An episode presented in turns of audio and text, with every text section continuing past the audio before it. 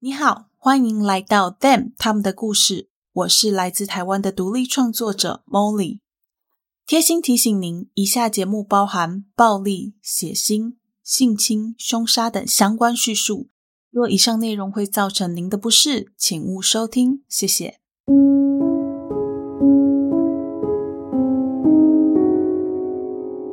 Hello，各位亲爱的 Bonus 们，大家好，欢迎回到 Them 他们的故事第三季。我是 Molly。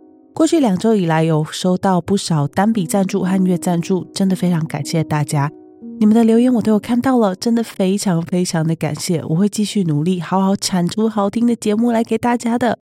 哎，对，这集呀、本来是上个礼拜就要推出的单集，可是 Molly 在回台湾的时候确诊，一直到回澳洲前一天才变成阳性，所以后来一直都在咳嗽，没有办法录音。其实现在也还是在咳啦，只是跟那时候比起来已经好很多了。讲这些就是要跟大家说啊，如果你等一下听到梦丽的声音怪怪的，嗯，可能现在听起来就怪怪的，反正就请自动忽略。因为在回到澳洲之后啊，我很怕被同事排挤，所以我都要憋咳嗽，然后不知不觉就憋出习惯了。但是憋的结果就是声音很怪，然后很难听。我会尽量不要憋，然后重录。但是如果我忘记的话，大家就请见谅。还有一件事情呢，就是拆家小队的油腻腻跟小李现在在我家，所以他们等一下如果身上的铃铛发出声音的话，你没有听错，就是他们，好不好？没有追踪 IG 的 bonus，我跟你们解释一下，这个小李和油腻腻呢，就是我房东跟房东太太他们养的两只狗狗，然后他们常常会到我家来玩，有时候一玩就赶不出去了，所以他们就一直在这边。很可爱，可是因为他们现在身上挂了铃铛，然后所以我也没办法制止他们。他们只要一动那个铃铛，就会发出声音。好啦好啦，废话不多说了，我们赶快开始吧。今天要讲的故事发生在一九八八年，美国佛罗里达州波克县一个叫做阿尔图拉斯的地方。故事的开始要从一个姓卡尔的家庭说起。这个家庭的男主人是四十四岁的派瑞林卡尔，家人朋友都直接叫他派。派和前妻有两个孩子，他们分别是十八岁的泰美和十六岁的崔维斯。一九八八年离婚的派和四十一岁曾经有过两段婚姻的佩姬结婚。婚后，佩姬便带着自己的孩子一起住到派的家里。佩姬在前两段婚姻中总共生下了三个孩子，他们是已经成年也成为单亲妈妈的乔丽娜、十六岁的杜恩和一位名叫艾伦的儿子。因为艾伦选择从军，所以并没有跟妈妈一起搬进派的家里面，而是选择继续留在田纳西的军营里面服役。只有放假的时候才会回到派的家小住。结婚之后，他们两个人和孩子们都相处的还算融洽，并没有因为是重组家庭就有隔阂。而且佩姬的孩子也非常开心，自己的妈妈能够找到一个让她高兴的人。原本以为开心的日子可以就这样一直下去。但事情就在他们结婚之后没有多久，也就是一九八八年的十月二十三日，产生了巨变。这一天，佩姬一如往常的来到他工作的餐厅上班。这天是星期天，他上的是早班。就在他上班上到要一半的时候，他忽然感觉到身体很不舒服，他的胸口异常疼痛。一开始的时候，他还以为是自己的心脏病要发作了，所以他先到员工休息室去休息。不过他的状况并没有好转，相反的，那些疼痛还越来越糟糕。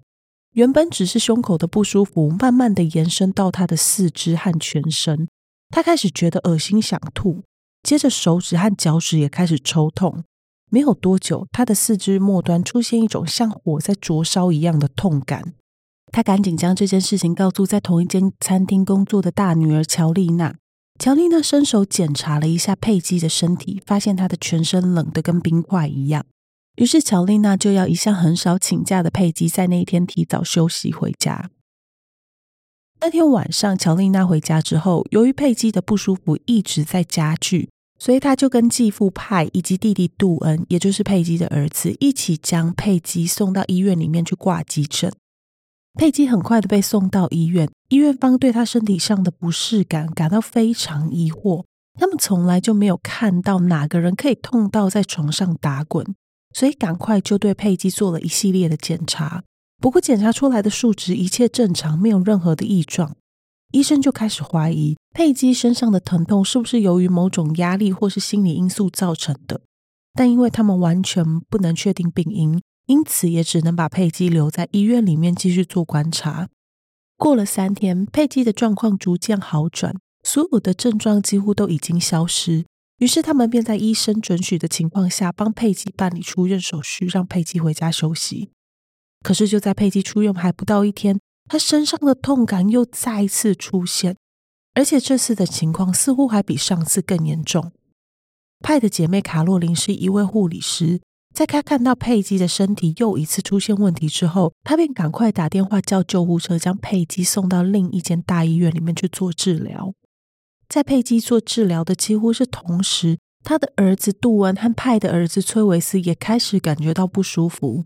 一开始，他们都以为是前一天喝酒喝太多，因为宿醉引起的头晕想吐。但没过多久，他们身体出现跟佩姬一样的症状，都是那种在四肢出现像火烤一样的灼烧感。两个孩子也很快的就被送进同一间医院里。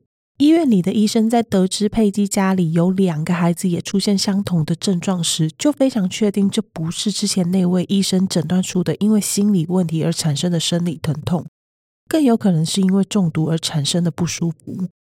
于是医院方就开始朝这个方向去做检测，但是做完一轮检测之后，他们还是没有办法找出到底是什么让佩姬这么生不如死。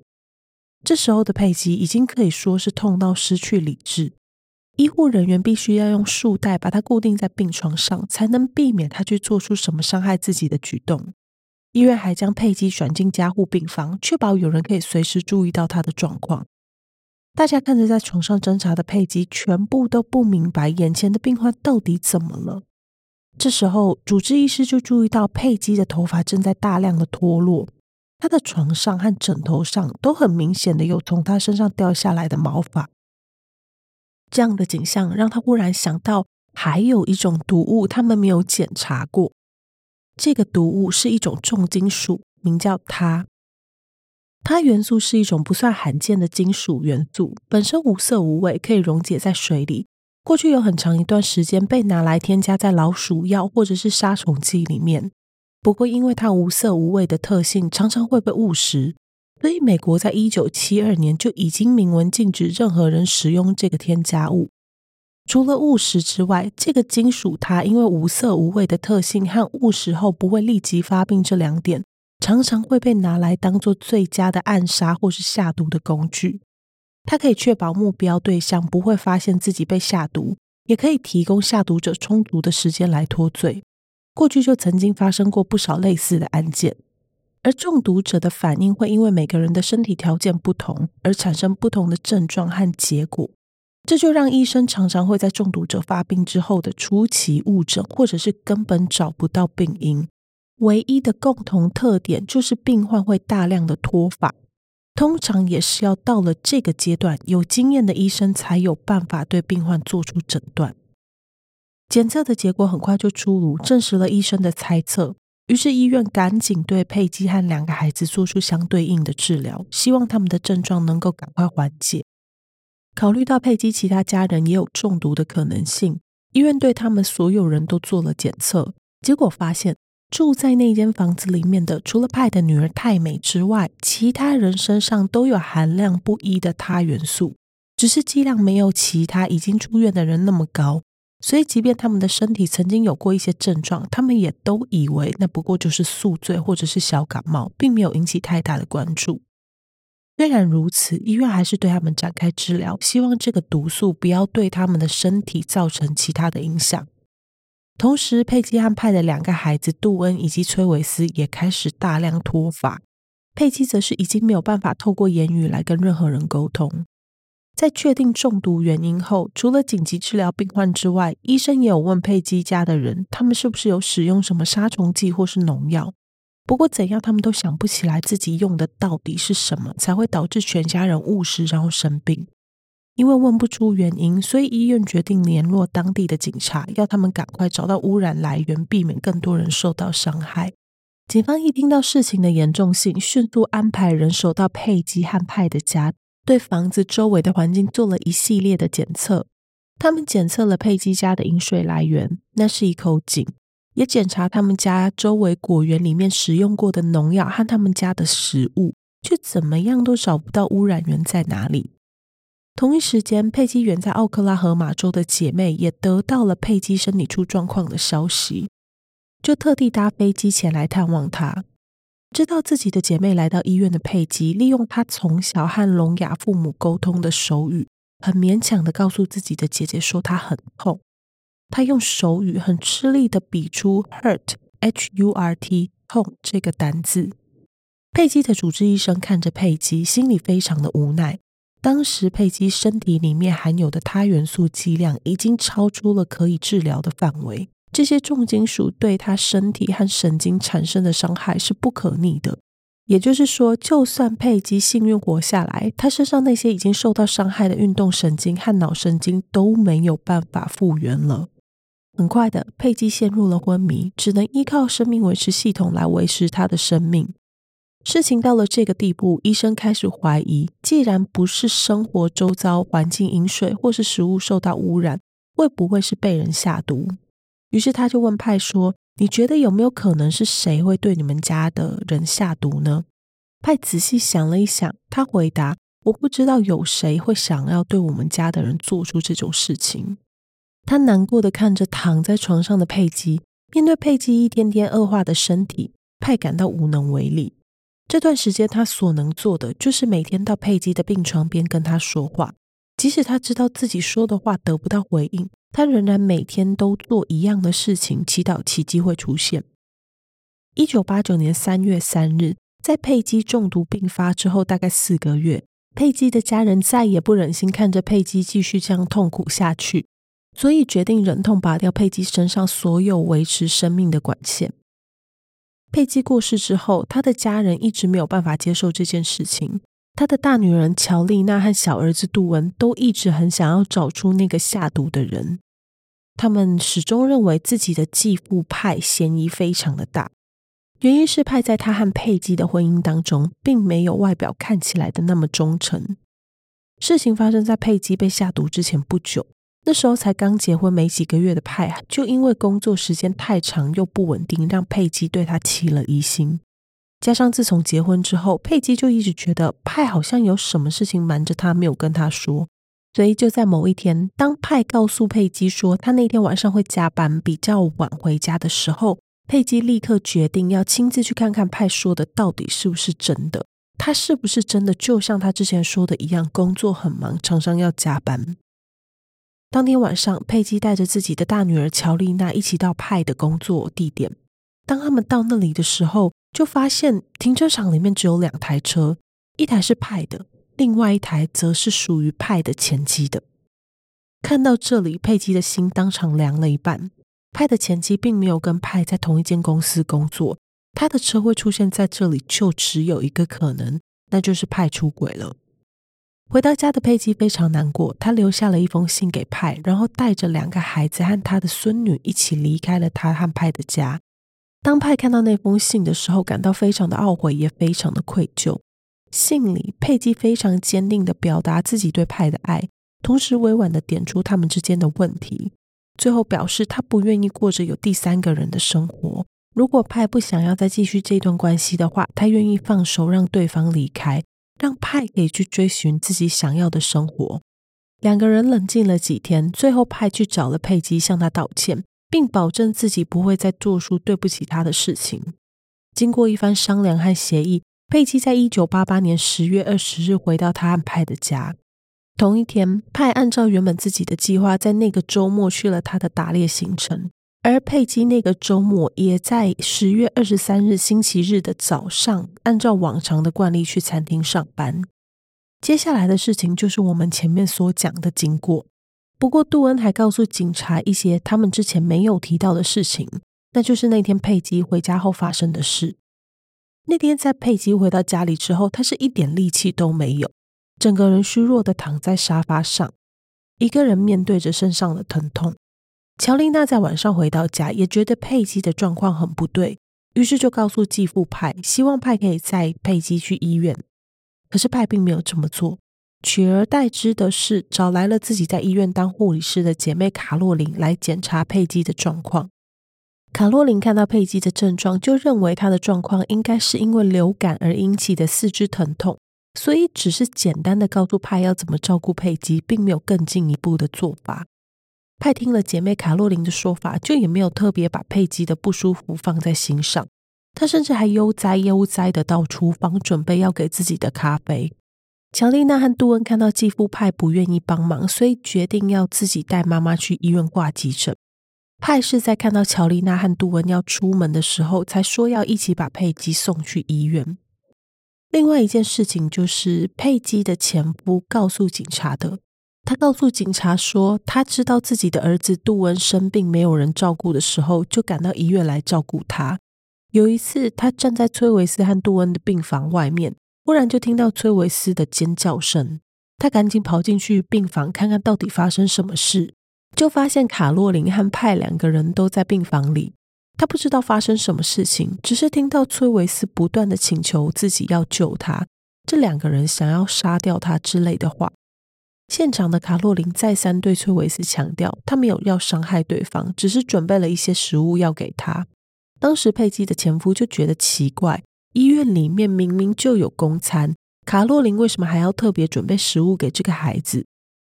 警方听到佩姬的前夫和杜恩的说辞，就推测派杀害掉佩姬的原因会不会是跟外遇或是金钱有关？于是他们向派展开了调查，但派的嫌疑很快就被移除，他的姐妹卡洛琳也被调查，但一样没有任何的嫌疑。其中的主要原因是。派自己和他的亲生儿子崔维斯都有中毒。如果他真的是因为某些原因想要下手杀害佩姬，根本没有理由选择这种方式，还冒这么大的风险。另外，就利益上来看，他和卡洛琳完全没有办法从这件事情当中得到任何的好处，所以就更没有理由下手杀害佩姬了。既然下毒的人不是派，不是卡洛琳，也不是来自他们的生活环境。那有没有可能是被人刻意下毒呢？有了这种想法后，警方再一次回到派的家，想要看看有没有什么他们漏掉的地方。这时候，派和他的家人都已经暂时搬离这个地方。警方就在搜索的过程中，在厨房的地板上发现一些玻璃碎片。其中一位员警就好奇弯下腰去看看碎片的来源是什么。想不到他们居然就在水槽的下方发现一箱之前从来都没有注意到的可口可乐。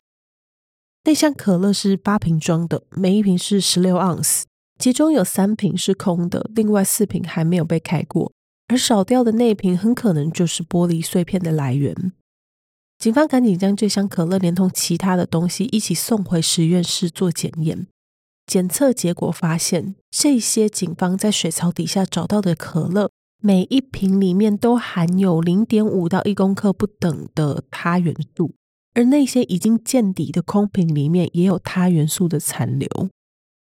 实验室里的检测人员看到这样的结果，完全都吓傻了，因为这样子的剂量已经足以置人于死地。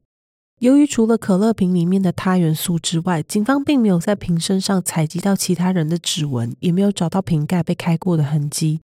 所以他们最先想到的就是源头，想说有没有可能是这些可乐在生产或是包装的过程中就已经被污染。基于这样的考量，警方就派调查人员前往位在佛罗里达州的工厂做调查。不过，就在他们参观完生产包装流程之后，调查人员就发现，依照这样子的流程和标准，产品被污染的可能性几乎为零。就算是真的有问题，也不可能只有这么少的数量，这么少的人中毒。调查到这里，警方开始认为这次的下毒事件很有可能是针对卡尔加而来。他们先是将那箱可乐送到 FBI 的实验室里面做更精细的检查，然后又再对跟这起案件有关的相关人士做了一次访问。这次的访问出现了一些不一样的线索。警方先是询问卡尔一家人可口可乐的来源。但是大家都想不起来这箱可乐到底是什么时候出现的。他们还告诉警方，家里平常喜欢的可乐品牌其实是百事可乐。照道理说，应该不会有人去买可口可乐才对，所以也没有人知道这箱可乐的来源到底是怎么一回事。再来，因为派体内的他含量元素比其他人都来的要低很多，所以警方就问派说：“你知道为什么你身体里面的他元素比其他人来的要少很多吗？”派告诉警方，可能是他平常都只有在喝威士忌的时候才会加一点可乐进去，所以他真正喝进去的可乐比其他人要来的少很多，自然他元素的含量就比较少。而且派还想起来，其实，在佩姬第一次发病的时候，他的身体就有出现一些症状，但是他当时并不知道那是他中毒，所以也只是简单的把它当做一般的感冒来处理。除了以上的讯息之外，派还告诉警察说，有一件事情让他一直觉得很介意，那就是他们家的后门在佩姬和两个男孩在医院做治疗的期间曾经是开着的。会让他觉得介意的原因，是因为。这个门并不是一直都是锁着的，大部分的时候这个门不会上锁，可是一定都会是关着的。所以对于那天开着的门，派觉得非常奇怪。但后来他又觉得很可能是自己那时候太过分心，而忘记顺手把门给关上。而派的姐妹卡洛琳在知道是可乐出问题之后，心里感到很愧疚，因为就在佩姬第一次出院回到家的时候。他准备了一些炸鸡，要跟卡尔一家人一起吃。当时的他就顺手倒了可乐给大家喝。那一天，孩子中间只有泰美，因为坚持只喝带糖的饮料，所以才没有喝到那些毒可乐。卡洛琳还想起自己曾经拿了一整瓶的可口可乐给佩吉喝，这也是为什么已经转好的佩吉会在隔天忽然再次恶化，被送进医院里。后来，卡洛琳一直认为，要是当时他没有把那瓶可乐拿给佩姬的话，也许佩姬现在还活着。接着，警方又问派最近是不是有什么奇怪的事情。本来派还没有想到，但派的儿子崔维斯和佩姬的儿子杜恩告诉警察说，派在几个月前有收到一封恐吓信。这时候，派才想起了这件事情。事情是这样子的：一九八八年的六月。派在自家信箱里面收到一封信，信封上面写着派家的地址和派的名字，可是那个人却把派的 P Y E 拼成了 P I E。信封里面的纸条也只是一张便条纸，上面写着：“你和你的家人有两个礼拜的时间可以搬离佛罗里达，不然你们全部都得死。”这不是在开玩笑的。他们一家人看着这封信，觉得应该只是某种恶作剧，所以并没有放在心上。只有佩姬严肃的看待这件事情，并慎重的告诉他的孩子们，要他们小心，不要随便得罪人。听到以上的说法，警方基本上已经把卡尔一家和佩姬的家人们都排除在嫌疑人的名单之外。就在医院询问卡尔一家人的时候，FBI 实验室针对那箱可乐检验的结果也出来了。透过精密的仪器，他们发现这箱可乐每一个瓶口都有非常微小的刮痕，也就是说，这些可乐曾经被某个人打开过，再密封回去。这个人的开瓶手法相当专业，一定是有特殊的工具或者是机器，才有办法留下这么微小的痕迹。而且，这个下毒的人很厉害，对化学有一定程度的了解。才有办法知道多少含量的它元素可以杀害一个人，但同时又不会对那些可乐造成颜色或者是二氧化碳含量上的影响。下毒的人很清楚他在做什么，也绝对知道他这样做会伤害到那些喝可乐的人。由于这起案件已经动用了 FBI，所以 FBI 便帮这个下毒者做了一个犯罪侧写。他们认为会用这种手法下毒的人通常非常聪明。而且他们喜欢用不正面冲突的方式来解决问题。这个人应该是一个教育程度很高的白人男性，年纪可能在三十五岁左右。而且这个人本身非常有优越感，总是觉得自己高人一等。乔治在查看相关人员的档案的时候，就发现有一个人符合这样子的条件。这个人就是卡尔家的邻居乔治·特雷普。其实，在警方知道佩姬可能是被下毒之后没多久，他们就已经去拜访过这位乔治和他的太太戴安娜了。当时的乔治表现得非常紧张，说话的样子不是很有自信。最让警方印象深刻的是，乔治在听到隔壁邻居卡尔一家中毒的事件之后，他似乎一点都不惊讶，甚至可以说他对这件事情根本没有任何的感觉。他给出的理由是，虽然他们两家人是邻居，但是来往并没有那么的频繁，只是互相保持着礼貌。卡尔家的男主人偶尔会想要推销一些家里不要用的东西给他，所以他对这个人的印象并没有那么正面。他认为自己跟太太戴安娜和卡尔并不是属于同一类的人。警方又问乔治对于他这个元素知道的事情有多少？乔治告诉警方，自己对于他元素的知识和印象都是近几年来发生的一些新闻事件。除此之外，对于这个东西就没有什么特别的研究。警方接着问乔治：“你觉得有没有什么人会想要伤害卡尔一家，或者是为什么会有人想要伤害卡尔一家呢？”乔治回答说：“应该就是希望他们可以搬家吧。还好他们现在也搬走了。”听到这个回答，警方在心中感到很惊讶。认为眼前的这位邻居乔治非常可疑。根据其他人对于这个问题的回答，大部分的人都会回答说自己不清楚，或者是推测下毒的人应该对卡尔一家或是他们家的某个人有很大的成见，才会做出这样子的事。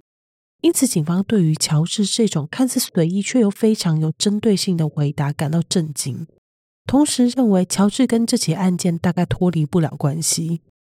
不过，当时的警方并没有任何的证据可以证明乔治跟这起案件的关系，所以他们只好派人紧盯着他和太太戴安娜，看看能不能从他们的生活当中找出一些蛛丝马迹。当时的警察甚至有去偷偷的翻了他们的垃圾，期待可以发现一些什么。但是过了好一阵子，警方这边都一无所获。案件说到这里，先让我们停下来看一看这位乔治·特雷普到底是谁。乔治·特雷普出生在一九四九年一月二十三日的纽约。爸爸是一个警察，妈妈则是学校老师。他是一个很聪明的人，在他大学的时候获得他的心理学学位，同时他在大学期间也修了很多的化学课程。一九七五年九月，在他二十六岁这一年，他被 FBI 的缉毒小组给逮捕，原因是因为制造以及贩卖冰毒。当时的乔治从制造到贩售全部一手包办，规模相当庞大。事后，根据负责那起案件的联邦探员表示，乔治可能是他这一辈子以来见过最聪明的化学家。但即便是这么大的案子，乔治也只被判了三年的有期徒刑。在他出狱之后，他便透过门萨俱乐部认识了自己的太太戴安娜。门萨俱乐部是一个由高知识分子所组成的一个俱乐部。这个俱乐部并没有针对特定的种族、学历、收入或者是年龄去做限制，唯一的要求就是申请者的智商一定要在全人类的前百分之二。在入会之前，他们会先让你做一个测验，只要能够通过那个测验，证明申请者拥有高智商之后，就可以加入这个俱乐部。这个俱乐部现在还存在，全球共有一百多个国家拥有这个俱乐部的分部。乔治在门萨俱乐部认识同样高智商的戴安娜之后，他们两个人便相恋、结婚，并在一九八二年搬到佛罗里达州的阿尔图拉斯，和当时还跟前妻住在一起的派成为邻居。不过，这两家并没有太大的交流，只是平静的各自过着自己的生活。乔治和戴安娜两个人平时最大的社交圈就是门萨俱乐部的成员，而且他们会不定期的举办一个叫做“谋杀周末夜”的活动。邀请俱乐部里的成员来参加这个活动，就是他们会给参与者一个案件剧本，每个人都有不同的角色，参与者可以透过各种蛛丝马迹找出凶手的真实身份。最近一场由乔治和戴安娜所负责的活动，就举办在佩吉过世之后没有多久，他们在当地的报纸上刊登了广告，邀约所有在地的门萨成员一起来参加。这次的活动中出现了一个新面孔。这位女性叫做雪莉，是一个正在经历离婚过程的单亲妈妈。因为丈夫长期对她暴力相向，所以她大老远从休士顿搬到这个偏僻的小镇，想要躲避前夫对她的骚扰。俱乐部里的成员在得知雪莉的状况之后，都非常的同情，所有人都想要帮她赶快适应新的生活，所以对她很友善。乔治和戴安娜也不例外。特别是雪莉在乔治和戴安娜主持的谋杀周末也积极的表现，让夫妇两个人都留下了深刻的印象。不仅仅是如此，雪莉在当天晚上的活动之后，还打过几次电话，询问设计游戏剧本的乔治到底是怎么设计出这么精彩的剧本，那些细节内容到底是怎么想出来的。其实，乔治并不是游戏剧本的原创。他是参考侦探小说家阿加莎·克里斯蒂的《白马酒馆》所构想出来的。小说中的死者在死前都经历了各种不明原因的疾病，最后才证明他们都是因为他中毒而死亡。雪莉对于这样的情节深深的着迷着。乔治每次接到雪莉的电话，也都不厌其烦的跟雪莉解释，两个人甚至更进一步的一起讨论剧情。这样一来一往之间，两个人越走越近。雪莉开始会跟乔治抱怨她的丈夫，乔治也一次又一次的对雪莉的遭遇感到相当抱歉。时间来到一九八九年十一月，戴安娜在工作上有了一些变动，在和乔治讨论过后，他们决定要搬到另外一个离他工作地点比较近的地方，因为还不确定未来会怎样，所以他们想说就要把原本那间房子租出去，以后定下来之后再做打算。雪莉知道这个消息，立刻询问乔治自己可不可以租下他们的房子。乔治想，雪莉是自己的好朋友，也一直很喜欢他家。如果能够把房子租给喜欢这间房子的熟人，未来应该也比较不会有问题。于是便答应雪莉，让雪莉租下他们的房子。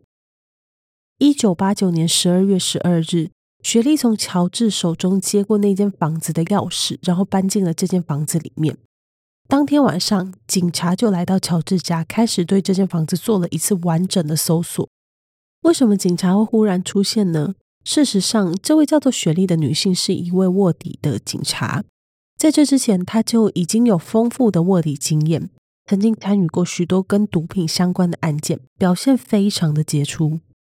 当时，警方会做出这样的决定，就是想要看看能不能从乔治的口中找到什么破口。他们知道乔治的社交圈就仅止于工作、家庭和门萨俱乐部，所以他们便透过管道让雪莉成为门萨俱乐部的成员，让她可以借机接近乔治。几个月下来，雪莉成功的获得乔治的信任。透过这次戴安娜工作调动的机会，她成功住进这间警方一直没有权力进入搜查的房子。乔治在搬家的时候，因为是要让朋友住进来，所以就没有做太仔细的打扫。大部分的东西和家具都还留在这间房子里，甚至连他的车库里用来装化学药品的那些瓶子都还留在工作台上没有处理。警方就注意到，在这些瓶子里面有两个透明的咖啡色玻璃瓶，底部有一些白色的残留物。警方就将这两个玻璃瓶连同其他在乔治家找到的可疑物品，通通送交到 FBI 的实验室里面去做化验。在等待结果出炉的同时，雪莉也没有闲着。他依照往常约乔治和戴安娜到一家连锁素食店里面见面，在闲聊的过程当中，他随口提起隔壁邻居被下毒的事情，并递出警方的名片，要乔治如果有什么发现，可以自己主动联络警方。他还问乔治知不知道这件事情，乔治只是有点不自然地表示自己知道这件事情，然后就没有再对这件事情发表任何意见。一九九零年三月，检测报告结果出炉。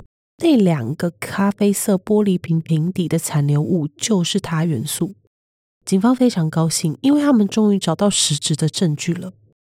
同一年四月七日早上大概八点，雪莉拨通了乔治家的电话，用颤抖的声音告诉他说，不久之前有警察来拜访，问了一些有关乔治和化学药品的问题，接着就离开了。雪莉惊恐地告诉乔治，他对于警方说的话毫无头绪。不知道乔治知不知道警察在说些什么？在电话那一端，乔治冷静的要雪莉不要慌张。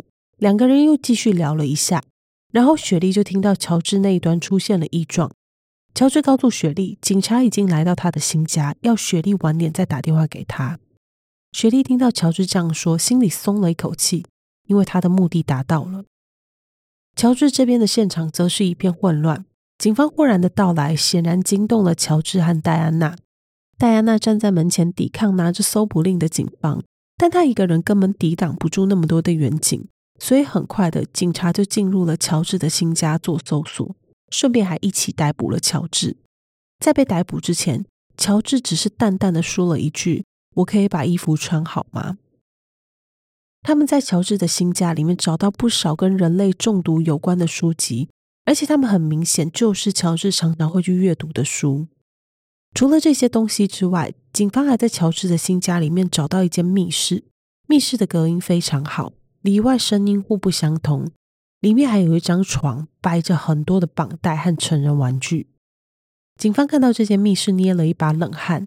虽然他们并没有在这间密室里面找到什么迹证，但这是不是代表他们正在计划着什么？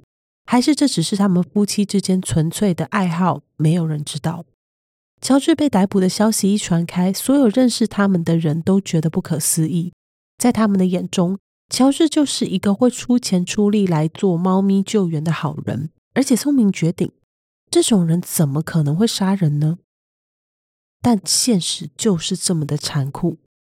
话说回来，其实乔治和戴安娜跟卡尔一家并不像表面看上去的一样风平浪静。派想起几年前他有两只狗，但是狗后来分别在一九八四年和一九八五年生病过世。由于狗狗年轻健康，却死得那么突然，之前完全没有任何的征兆。派当时就有怀疑过狗狗是不是被下毒。但是一直想不透下毒的人到底是谁。现在想想，也许当年那两只狗就是被乔治毒死的。原因可能是因为自家的狗狗常常会翻过围墙去追着乔治家的猫咪跑的关系。乔治还曾因为派家的翻修以及孩子们听到收音机这种事情大发雷霆。但派认为他们家所发出的声音并没有乔治说的那么夸张。自己和孩子们也没有在法律规定的时间外造成噪音，加上只要乔治或者是戴安娜来反应，他们都会立即改善。反而是乔治和戴安娜，不管他们怎么降低音量，对方就是不满意。而且就在佩姬第一次发病住院的前一天，戴安娜还跟佩姬大吵了一架，原因是他们认为孩子的音乐放得太大声。乔治有没有可能是因为戴安娜的原因才决定要下手的呢？乔治对于声音的容忍度不高，也不是第一次。早在他年轻时，因为制作冰毒入狱的那一段期间，他就反映过隔壁狱友的收音机吵到他。佩姬的孩子们对乔治就是凶手的事实感到非常震惊，他们不敢相信凶手就是住在隔壁的邻居。而且杀人动机还可能只是因为对方不满自己家里所发出的正常音量。在乔治等待庭审的过程中，警方也积极的调查有专业化学背景的妻子戴安娜是不是有参与这起案件的可能性。因为根据他们所搜集到的资讯，戴安娜其实才是他们之中性格比较暴躁激烈的人，但他们并没有找到相关的证据来佐证他们的想法。因此，戴安娜从来没有因为这件事情付出任何的代价。在审判的过程中，乔治的辩护团队表示，警方所提供的那些证据，包含乔治家里找到的毒物、人体脏器中毒的征兆和化学相关的书籍，并不能直接证明乔治就是凶手。另外，他们也提出，当时警方所搜查的仓库里面也有一些玻璃瓶是装有杀虫剂的。有没有可能是这些杀虫剂里面就含有他元素的存在？而警方找到的那些他元素，不过就是这些杀虫剂的残留物。他们甚至提出，乔治今天之所以会被定罪，就是因为他们在一开始已经认为乔治是凶手，所以才会费尽全力的要在乔治身上找漏洞。但是辩护团队的论点其实也一样充满着问题。首先，就乔治的个人背景来看，这次对人下毒并不是他的第一次。由于乔治在大学的时候就是出了名的毒品爱用者，因为这样，他的宿舍里总是藏着毒品。为了不要让其他人在没有经过他同意的时候进他宿舍偷拿他的库存，所以他就在宿舍的门把上抹了一些致幻剂，让那些偷闯进他房间要偷毒品的不速之客中毒。还有一次是他跟朋友去公路旅行的时候。他就把掺有毒品的布朗尼和饼干给搭便车的人吃下去，再看着对方后续的反应。雪莉在法庭上也作证说，乔治曾经建议他可以对他的前夫下毒，只要对方一死，事情就会简单许多。除了以上的资讯之外，警方还在乔治家找到了那些书，在某些特定跟他元素的页面上或是叙述上面都有特别的被标记。还有他元素的杀虫剂也早在十几年前就被禁用，一般家庭里面根本不该出现这些东西。加上制作冰毒的其中一个副产品就是他元素，想必乔治对怎样得到这样的东西并不陌生。而且警方有在乔治家找到一个专门把玻璃瓶盖封回去的工具，这个应该就是那个可以让可乐瓶看起来像是没有人开过一样的工具。最后，在听证会的四个礼拜后，陪审团宣布乔治有罪。他以一个一级谋杀罪、六个企图一级谋杀罪、七个在食物和水中下毒罪，以及一个篡改商品内容物等等的罪行，被判处了四百二十年的有期徒刑和一个死刑。目前，乔治应该是还活着，被关在监狱里。我找到最新的资料是二零二二年，还有他的消息，现在应该是七十五、七十六岁。他从来没有亲口承认自己犯下的罪行，甚至还不断的利用各种借口，不断的提出请愿和上诉。最近的一次请愿是二零零五年的时候，派后来一直在等待乔治的死刑。他曾经告诉采访他的媒体说，他要亲眼看着乔治的死刑执行，但是他没有任何想要对他说的话，因为他对这个人实在是太生气了。佩姬的孩子们后来也没有再和派或者是卡尔家其他的孩子或者是其他的人联络。这件事情对他们造成的阴影是没有办法用任何方法来修复的。但即便如此，佩姬和杜恩还是原谅了乔治所犯下的错误。佩姬的孩子们当中，只有大儿子艾伦认为乔治应该要一命还一命。今天的案件讲到这边，补充一个小小的点。在案件里面的那位雪莉，真实的名字叫做苏珊·格拉克，她是波克县，也就是案发地点那边的副警长。跟之前讲过的一样，他过去就已经在很多毒品的案子里面当过卧底。后来有根据这起案件，跟一位作家联手写了一本叫做《Poison Mind》的书，里面有写他在卧底这起案件的时候发生的事。在亚马逊上可以买到实体书，目前还没有被翻成中文。如果可以接受英文的人，可以去买来看看。我为了写这起案件买了，但是只看了重点，剩下的我打算有空的时候再来把它读完。好啦，今天就到这边哦，就是很抱歉，呃，Molly 今天的声音状态真的很不好，希望我的喉咙下周就可以好起来。如果你在澳洲，然后知道什么比较有用的咳嗽药、止咳药的话，都可以来推荐给 Molly。Molly 现在真的超需要。好啦好啦，不要再讲了，喉咙快要爆炸了。下集是会员赞助的单集，只要你有月赞助的，就可以透过 First Story 或者是 Spotify 收听，或者是曾经你有赞助过的，不管金额大小，都可以提出像是跟 Molly 的对话，或者是赞助截图证明来跟 Molly 领取神秘链接。下集案件我们会来讲一个杀手，这个杀手他杀害的对象不是一般人，而是两个已经被判刑关在监狱里面的犯人，其中一个还是我们曾经说过的连环杀手，大家敬请期待。呼吁大家，如果你喜欢这档节目，可以透过叙述栏的连接找到节目的 IG，或者是直接到 IG 上面搜寻 them 他们的故事，英文 T H E M 加上中文他们的故事，就可以找到节目的社群平台喽。如果你心有余力有余的话，还可以小额赞助一下 Molly。如果心有余力还在培养的话，那么在你的社群上推荐 Molly 的节目，和在你收听的平台上留言加五星，特别是 Apple Podcast 和 Spotify 的五星评价，对节目的曝光度都是非常重要的哦。好啦，那就谢谢大家的收听，我是 Molly，我们下期再见喽，拜拜。